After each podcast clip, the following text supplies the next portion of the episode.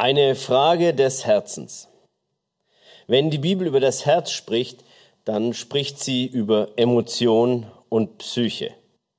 Bei fast 1000 Fundstellen für das Wort Herz geht es im Prinzip immer um die seelischen Empfindungen in ihrer Summe und den Sitz der Identität, also das Ich des Menschen.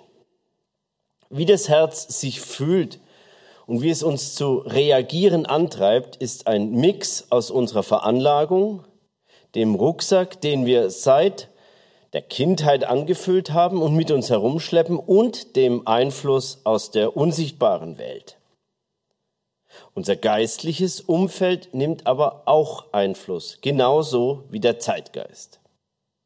Einerseits haben wir also Einflüsse göttlichen Ursprungs und andererseits teuflischen Ursprungs. Unsere Identität, unser Ich bildet und schützt sich größtenteils durch Emotionen. Es geht mir darum, uns den Spiegel des Wortes Gottes vorzuhalten, um unser Herz zu prüfen und dann den Heiligen Geist an uns arbeiten zu lassen. Der Psalmist drückt das so aus im Psalm 139, Vers 23. Erforsche mich, o oh Gott, und erkenne mein Herz. Prüfe mich und erkenne, wie ich es meine, und sieh, ob ich auf bösem Weg bin, und leite mich auf dem ewigen Weg. Wenn also heute dein Herz entbrennt oder dir die Galle hochkommt, dann geh nicht in dein Schneckenhaus oder gar in den Angriff über, sondern in die Klärung. Mach einen Schritt zurück und geh ins Gebet. Ich habe drei Punkte, die ich anschauen möchte. Der erste heißt eine Frage des Herzens im Allgemeinen. Der zweite heißt eine Frage des Herzens im persönlichen Leben. Und der dritte eine Frage des Herzens im christlichen Miteinander. Eine Frage des Herzens im Allgemeinen. Unser erster Punkt.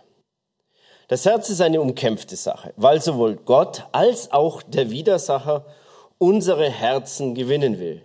Genau gesagt will der Teufel die Herzen der Menschen bei sich behalten und davon abhalten, sich Gott zuzuwenden.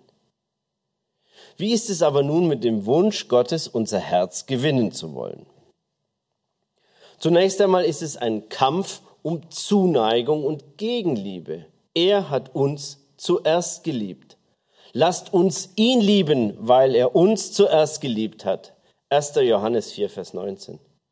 Man beachte, wenn wir von der Liebe Gottes zu den Menschen sprechen, dann sprechen wir in persona von Jesus Christus. Denn er ist die sichtbar gewordene Menschenliebe Gottes. Kann man nachlesen in Titus 3, Vers 4.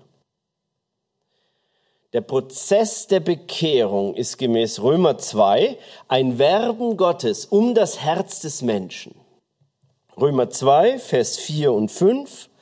Oder verachtest du den Reichtum seiner Güte, Geduld und Langmut und erkennst nicht, dass dich Gottes Güte zur Buße leitet? Aber aufgrund deiner Verstocktheit und deines unbußfertigen Herzens häufst du dir selbst Zorn auf für den Tag des Zorns und der Offenbarung des gerechten Gerichtes Gottes. Das Herz des Menschen ist zunächst also kein Ort des guten Willens oder eine Art guter Kern des Menschen.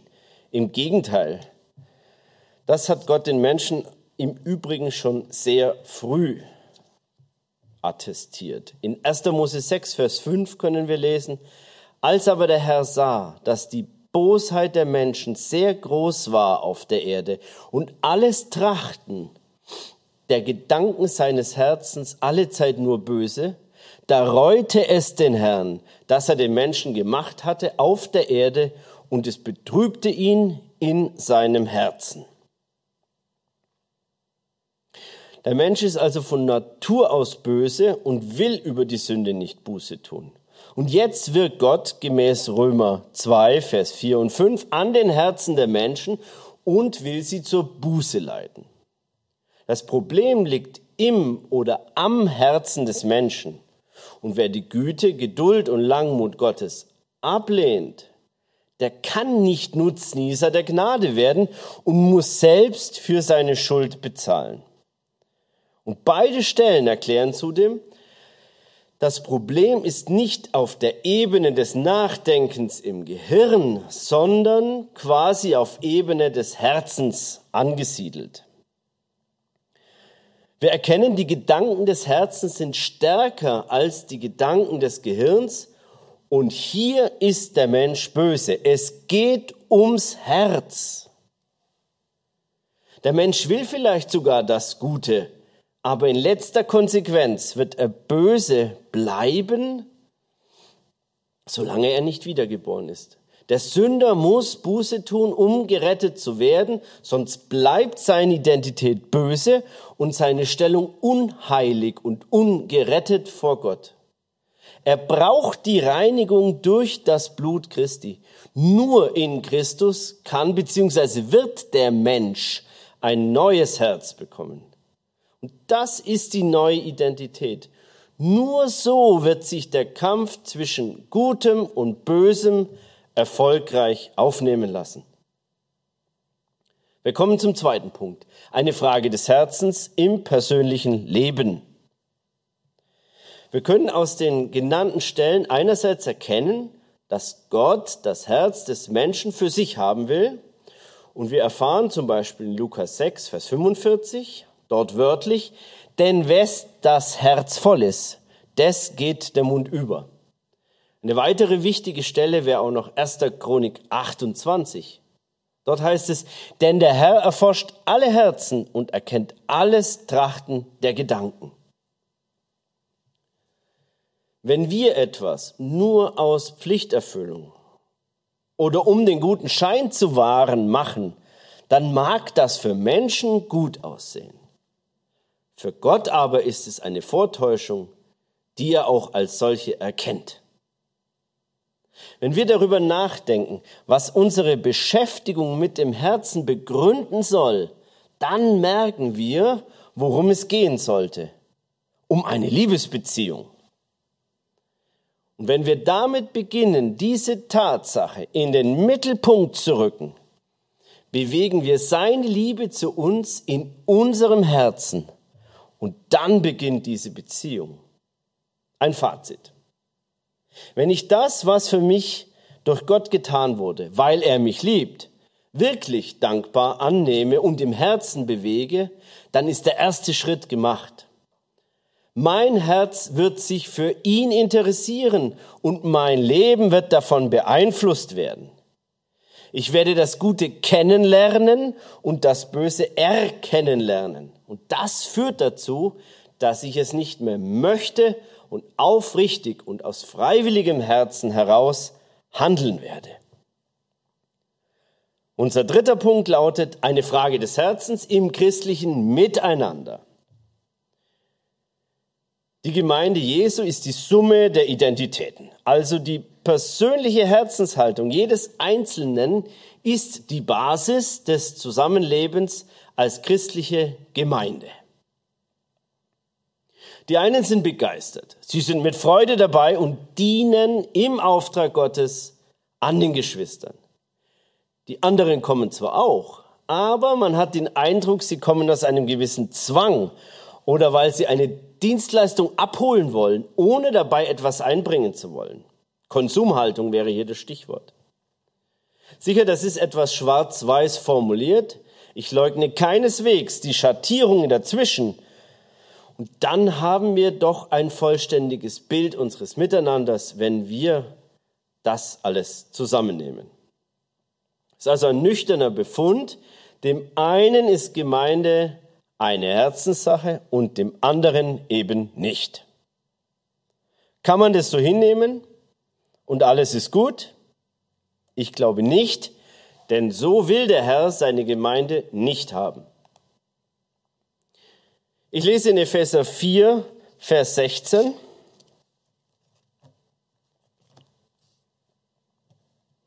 Epheser 4, Vers 16.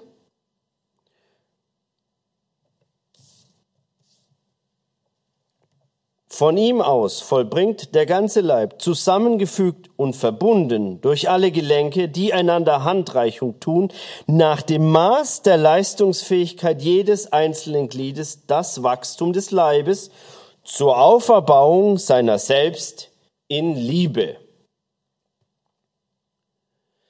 Wenn wir uns das zu Herzen nehmen, dann bekommen wir eine andere Haltung.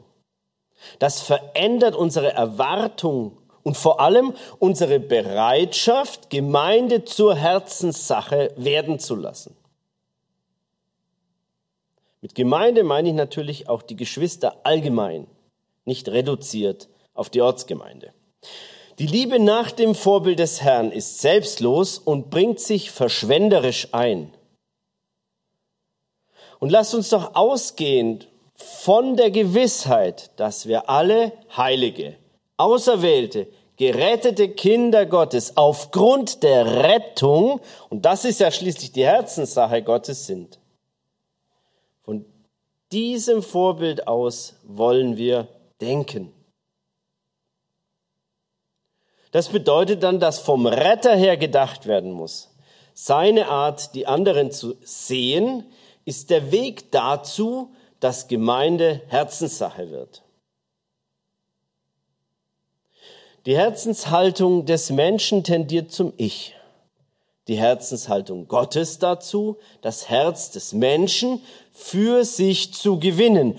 Und hier haben wir den Schlüssel zur persönlichen Weiterentwicklung. Lasst uns auf den Herrn schauen und nicht auf uns. Und auf die Geschwister, wie der Herr auf sie gesehen hat. Er sah sie, wie sie waren, vollkommen und egoistisch. Das hat ihn nicht abgehalten zu dienen. Erst durch ihn und in ihm sind diese Hürden überwunden. Gemeinde ist ein Läuterungsprozess der Einzelnen hin zum gemeinsamen im Herrn. Und eine Beruhigung zum Schluss, wenn alle in Liebe an den anderen dienen, dann kommst auch du nicht zu kurz. Amen.